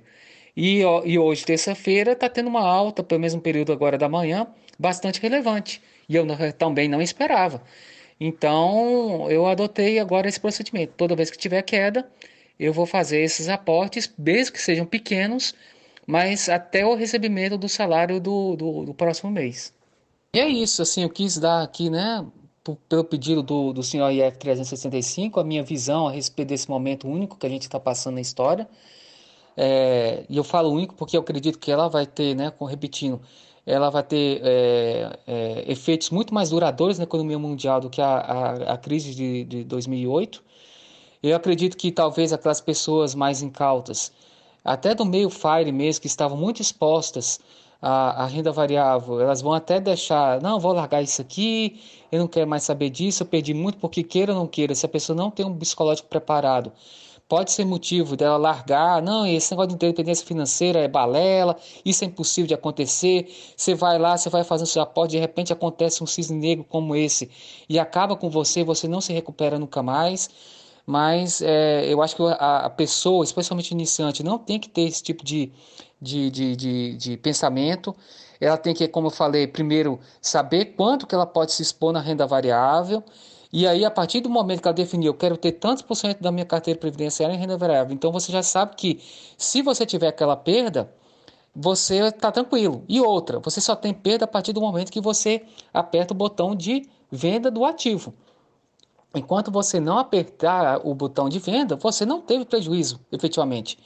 Então, por mais que eu tenha, por exemplo, comprado, por exemplo, KNRI a 152 reais na meados do ano passado, fundo imobiliário, e hoje vamos dizer que esteja aí por volta de 145, 140, sei lá quanto que está agora, não é perda efetivamente, porque eu não vendi. Então, se ele recuperar, eu não vou, eu nunca tive perda. Então, acho que as pessoas, algumas delas, elas usam, usam é, elas agem muito por impulsão. E o brasileiro, por ter essa, essa natureza um pouco mais latina, de deixar a emoção prevalecer sobre a razão, é, especialmente no mundo dos investimentos, é, se você tem esse tipo de padrão de comportamento, comportamento, você provavelmente não irá ter sucesso. Porque no mundo dos investimentos, é, basicamente você tem que agir com a razão. Razão, calma, é, não tomar decisões precipitadas, não querer ser ganancioso, porque a gente vê que muita gente, mesmo é, adeptos da metodologia FIRE, né? Que, ah, não, aqui surgiu uma oportunidade, vou fazer um tradezinho. Tudo bem, você pode ganhar nesse trade, é possível. Nesses momentos de alta volatilidade, é, talvez você até ganhe um dinheiro, porque a, a, o negócio é tão esquisito, né? Que você pode ganhar um dinheiro, mas você tem que saber muito bem o que você está fazendo. E se você fizer o trade, você tem que dizer, se eu perder, eu, eu, eu é, não querer colocar culpa no mercado, dizer que o mercado é caça-níqueis, porque a decisão foi sua. Então, eu, por exemplo, eu não, não fiz nenhum trade, swing trade, nada do tipo. Eu simplesmente não vendi nada. E estou esperando a oportunidade para começar a aportar. Faz do jeito, que, do, do, jeito que eu falei, né? Que eu vou adotar esse procedimento de aportar todo, em todos os dias de, de, de queda. Mas é, para mim, cada vez vai ficar mais difícil alcançar a liberdade financeira com esse cenário que a gente tem de juros baixos. Se você quiser juros, é, conseguir uma rentabilidade maior, você vai ter que se expor a um risco muito maior. A gente não sabe se com esse endividamento agora que vai acontecer nas maiores economias do mundo, no longo prazo, o que, que isso pode significar? Se, se, se o mercado pode perder a crença nessa, nesse sistema, né, que a gente tem que reconhecer que já era um sistema contaminado por causa da crise de 2008 e agora o rombo só aumentou. A gente imagina, por exemplo, a dívida trilionária que os Estados Unidos têm e agora eles vão ainda é, enfiar o pé na, na lama mais ainda. Será que isso um dia não vai estourar? Quando que vai acontecer? A gente não sabe. É, mas uma, talvez um, pode, pode ser, chegar, chegar um momento que as pessoas falam assim, não, agora chega a gente vai ter que mudar essa realidade porque não dá mais para ficar vivendo esse tipo de, de fantasia, né? E, e, o que me, me deixa um pouco preocupado, e eu acho que isso vai acontecer, é que com essa crise, muitos dos empregos que serão extintos, eles não serão repostos, né? vai ter muita gente que, é, que vai perder o emprego e não vai conseguir é, obter recolocação profissional. É, o fosso entre o muito rico e o muito pobre vai aumentar. Eu acredito que isso também vai contribuir para o achatamento da classe média no mundo todo. A classe média vai tender a diminuir de tamanho no mundo todo, porque é, essa crise aí vai fazer com que muitos percam emprego, muitos não conseguirão é, recolocação. E, e, e aquele negócio, esse salvamento aí que os governos vão fazer, a meu ver, vão beneficiar muito mais os muito ricos, né? Que vai ter vai ter grandes empresas aí que vão aproveitar essas linhas de crédito, linhas de crédito baratas para fazer mais alavancagem, para comprar ação da própria empresa, esse tipo de coisa. Não é efetivamente gerar economia real, é para fazer coisa que não deveria fazer, igual aconteceu em 2008. Então, assim, a gente tem que ver o mercado financeiro com cautela, né? já, já deveria estar vendo depois de 2008, agora mais do que nunca, não colocar, achar que agora vai ter uma oportunidade de ouro, vou colocar toda a minha o meu patrimônio agora em renda variável, porque eu acho que daqui 10 anos eu vou ter um aumento aí de 100% da minha, do meu patrimônio. Não conte com isso, não conte com isso. Na minha opinião, essa recessão vai durar muito mais tempo que o pessoal imagina, porque é o mundo todo que está dentro do balaio, né? Não é só um país ali especificamente. A, a crise tem um, tem um, tem uma uma, um âmbito hoje mundial, coisa que não tinha de uma forma tão explícita em 2008. Agradeço aí o espaço, né? E eu desejo sorte a todos, muita cabeça fria e não agir por impulso, né?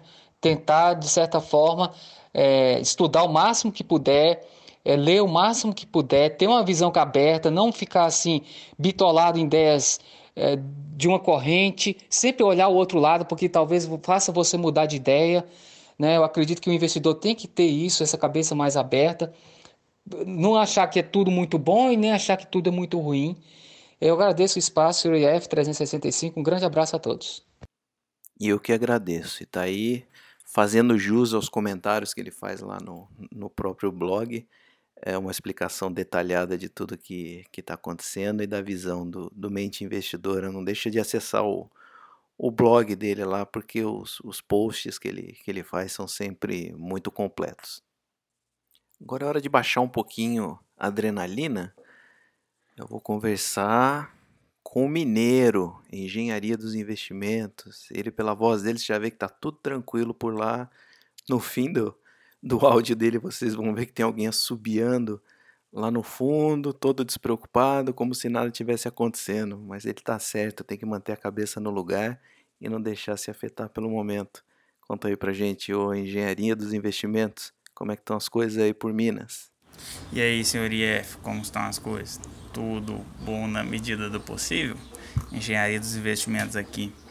Então, vamos conversar um pouquinho sobre o cenário atual, né?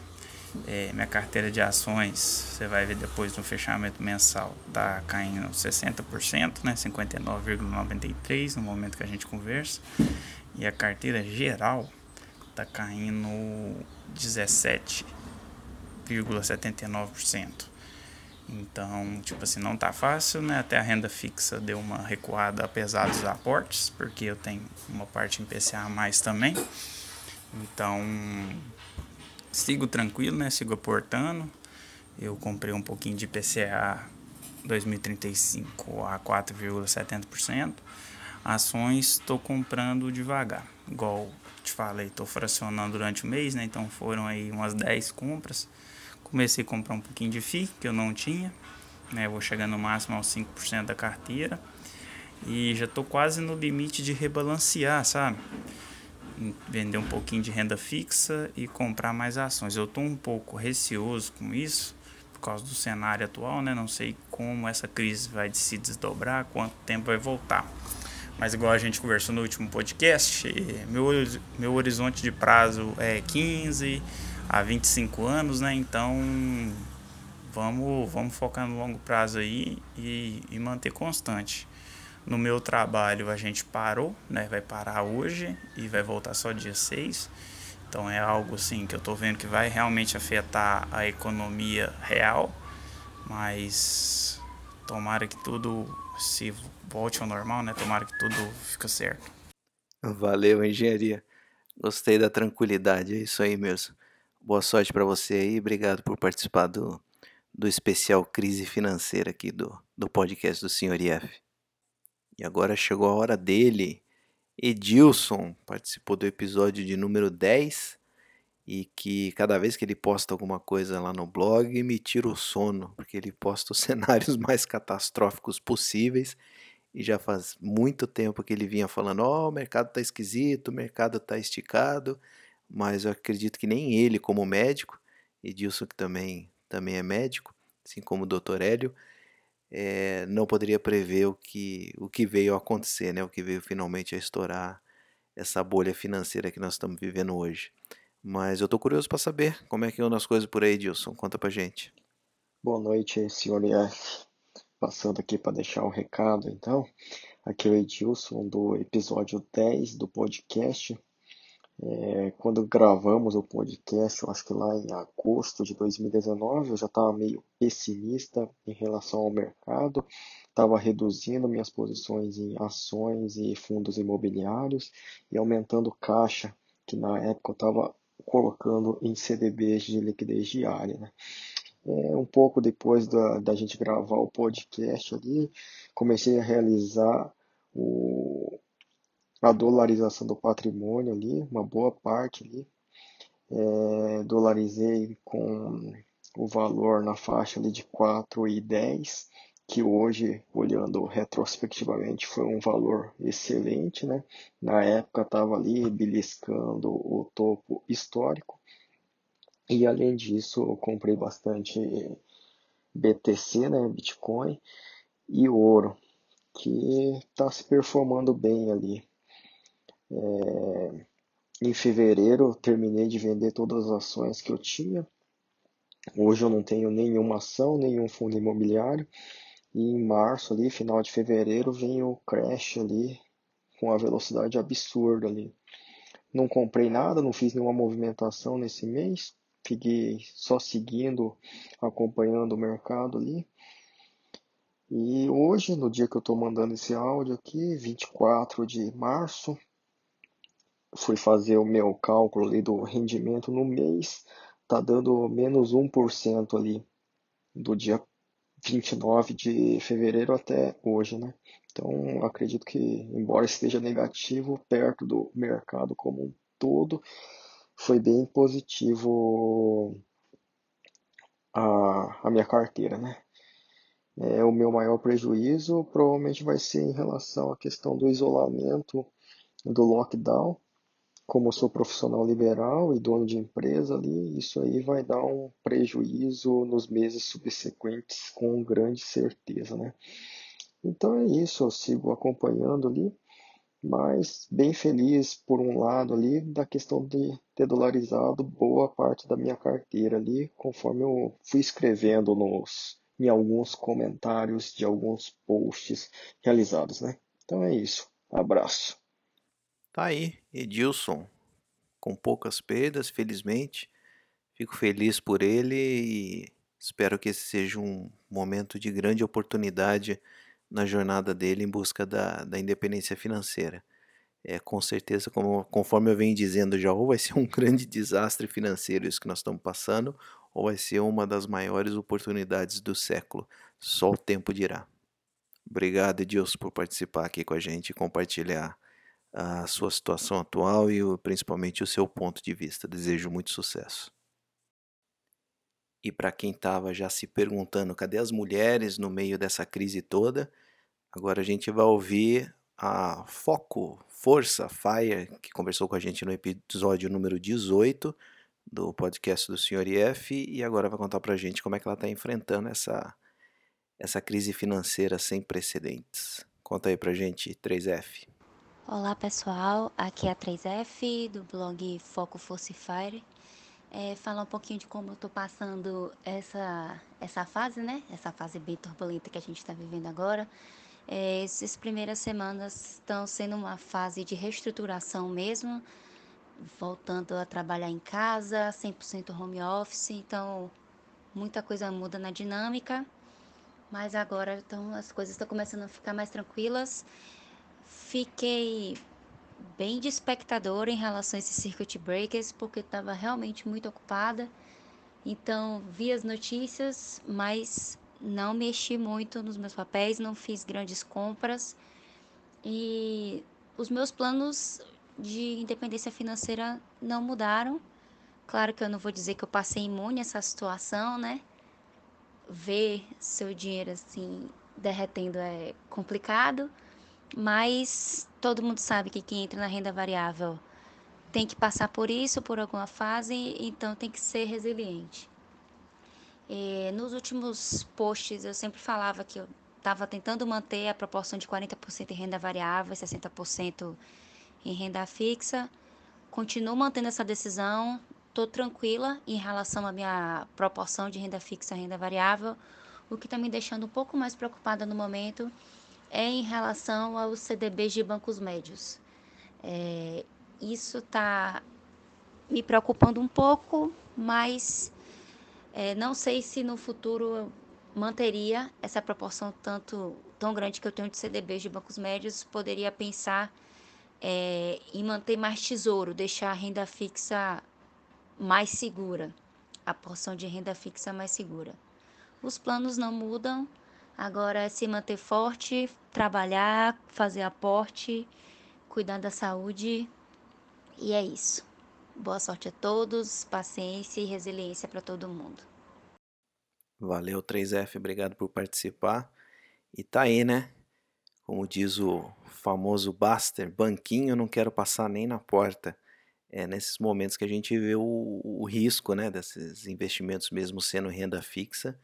É, se a crise for tão forte quanto estão prevendo, pode ser que alguns bancos aí sofram um pouco uh, uma crise de crédito, né? Isso aí complica bastante quem, quem apostou na, numa rentabilidade um pouco maior aplicando em CDBs dessas instituições. É, praticamente, como eu já disse em outro, em outro momento, parece que ninguém está se salvando dessa, dessa crise pela qual nós estamos passando. Praticamente tudo caiu. Até agora só o Edilson conseguiu minimizar as perdas por conta de estar, vamos dizer, quase fora do mercado, né? aplicando em ativos que não necessariamente são, são investimentos, mas sim uma, uma reserva de valor. Só dessa maneira mesmo para não não ser puxado o olho do furacão. Pessoal, é o seguinte, esse podcast está ficando mais comprido do que aquele filme O Irlandês do Netflix, né? Vamos fazer o seguinte, eu conforme eu for recebendo novos áudios, eu vou fazer um segundo episódio. É, acredito que não vai ficar tão comprido quanto esse aqui. A gente está batendo já a marca de uma hora e quarenta.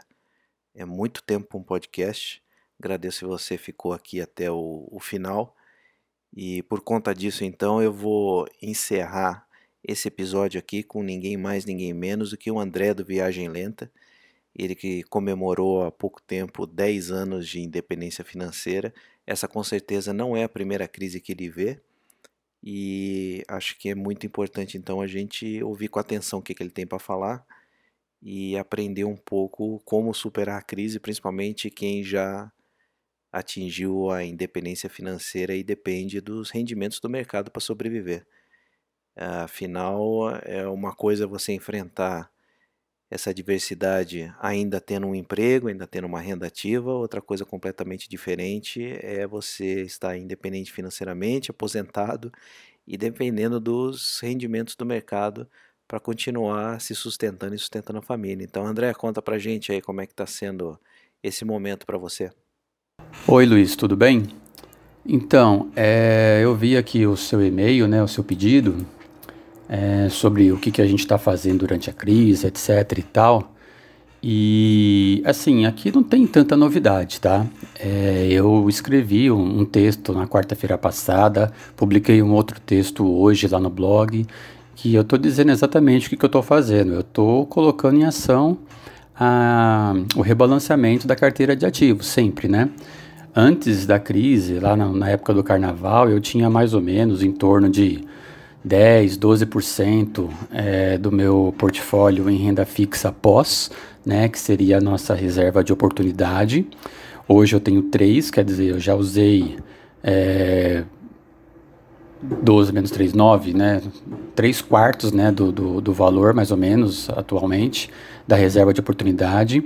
Eu também vendi dólar e vendi ouro, né? Nos momentos é, que eu achei que subiu bem. O ouro um pouquinho mais cedo, né? Depois ele caiu e deixei quieto. O dólar um pouquinho agora no final, é, nas últimas, nos últimos dias, na última semana. E eu estou usando esses recursos para comprar um pouquinho de ações, tá? IFIs, né? Fundos imobiliários. O é, que mais? É, comprei um pouquinho aos 90, comprei um pouquinho aos 80, comprei um pouquinho aos 70 e comprei um pouquinho também anteontem, né, na segunda-feira, quando caiu a 60 e pouquinho, né? 62, 63, daquela faixa. E ainda tenho um pouquinho, né, de, de reserva de oportunidade ainda, tenho um pouquinho, é, tenho um, um, uma certa, um certo excesso de dólar em percentual que eu posso tirar para comprar alguma coisa se cair um pouco mais. Mas é isso, é, é o processo de, de, alocação de ativos, né? Diversificação, alocação de ativos, rebalanceamento que eu usei sempre. É, eu vi agora aqui no seu e-mail que você também perguntou como que tem enfrentado, mas também o que mudou nos planos, o que você espera do futuro, né, com relação aos planos de independência financeira. É, só para acrescentar, para mim não muda nada, né, porque é, eu faço aquele planejamento anual em que eu, em que eu defino aquela taxa de remuneração, né, a TNRP, é, só no final do ano. Então, assim, é, o, é, no ano passado ela ficou em 2,6. É, daí, no final desse ano, eu vou verificar se ela subiu muito, se ela não subiu. Se ela subiu exageradamente, né, se a crise realmente for muito, muito forte, daí talvez eu faça alguma algum replanejamento, alguma coisa assim, mas é difícil de acontecer, porque ainda tem bastante gordura para queimar, né? Mas eu não tenho condição de falar isso agora, é, é anualmente que eu faço, eu trabalho mais a longo prazo. Então esse movimento de agora é, ainda é pequeno para falar em termos de, de futuro em relação aos planos que eu tenho para minha independência financeira, tá? O quadro tem que ficar um pouquinho mais claro para a gente definir isso. Enfim, é isso aí. Abração. Tá aí, André, do blog Viagem Lenta. Obrigado pela participação. Como sempre, apostando no rebalanceamento da carteira, coisa que eu não fiz, infelizmente, ao longo desse tempo. Preciso começar a fazer, acho que foi uma grande falha minha e que se mostrou crucial durante, durante o desenrolar dessa crise que nós estamos vivendo hoje. Vivendo e aprendendo, né? E conforme eu disse, então, esse episódio acabou ficando extremamente comprido. Eu tenho mais alguns áudios para colocar aqui que eu já recebi, mas então eu vou acabar dividindo esse podcast em duas partes. Essa aqui foi a parte 1 do especial Crise Financeira do Coronavírus. E na próxima semana, então, eu trago o restante dos áudios. Espero receber mais alguns também ao longo da próxima semana. E ver o ponto de vista de mais algumas pessoas aí que eu estou muito interessado em ouvir entre eles aí o executivo investidor que acabou de se declarar independente financeiramente, aposentado no começo do ano e coitado, pegou essa crise logo de cara, esse desafio. Estou esperando ainda para receber o áudio dele, vai ser bastante interessante, entre outras pessoas aí que já me mandaram, tá bom? Então, obrigado por ouvir até aqui. Já foi aí uma hora e quase uma hora e cinquenta de áudio. Obrigado por, por ouvir tudo, quem conseguiu chegar até aqui. E na próxima semana tem mais, ok? Um abraço, sucesso e boa sorte para todo mundo. E aqui termina mais um episódio do podcast do Sr. IF 365. Você pode encontrar mais informações sobre esse e outros episódios, ou então participar da conversa deixando seus comentários e sugestões lá no blog www.senhorif365.com. Até a próxima! Tchau!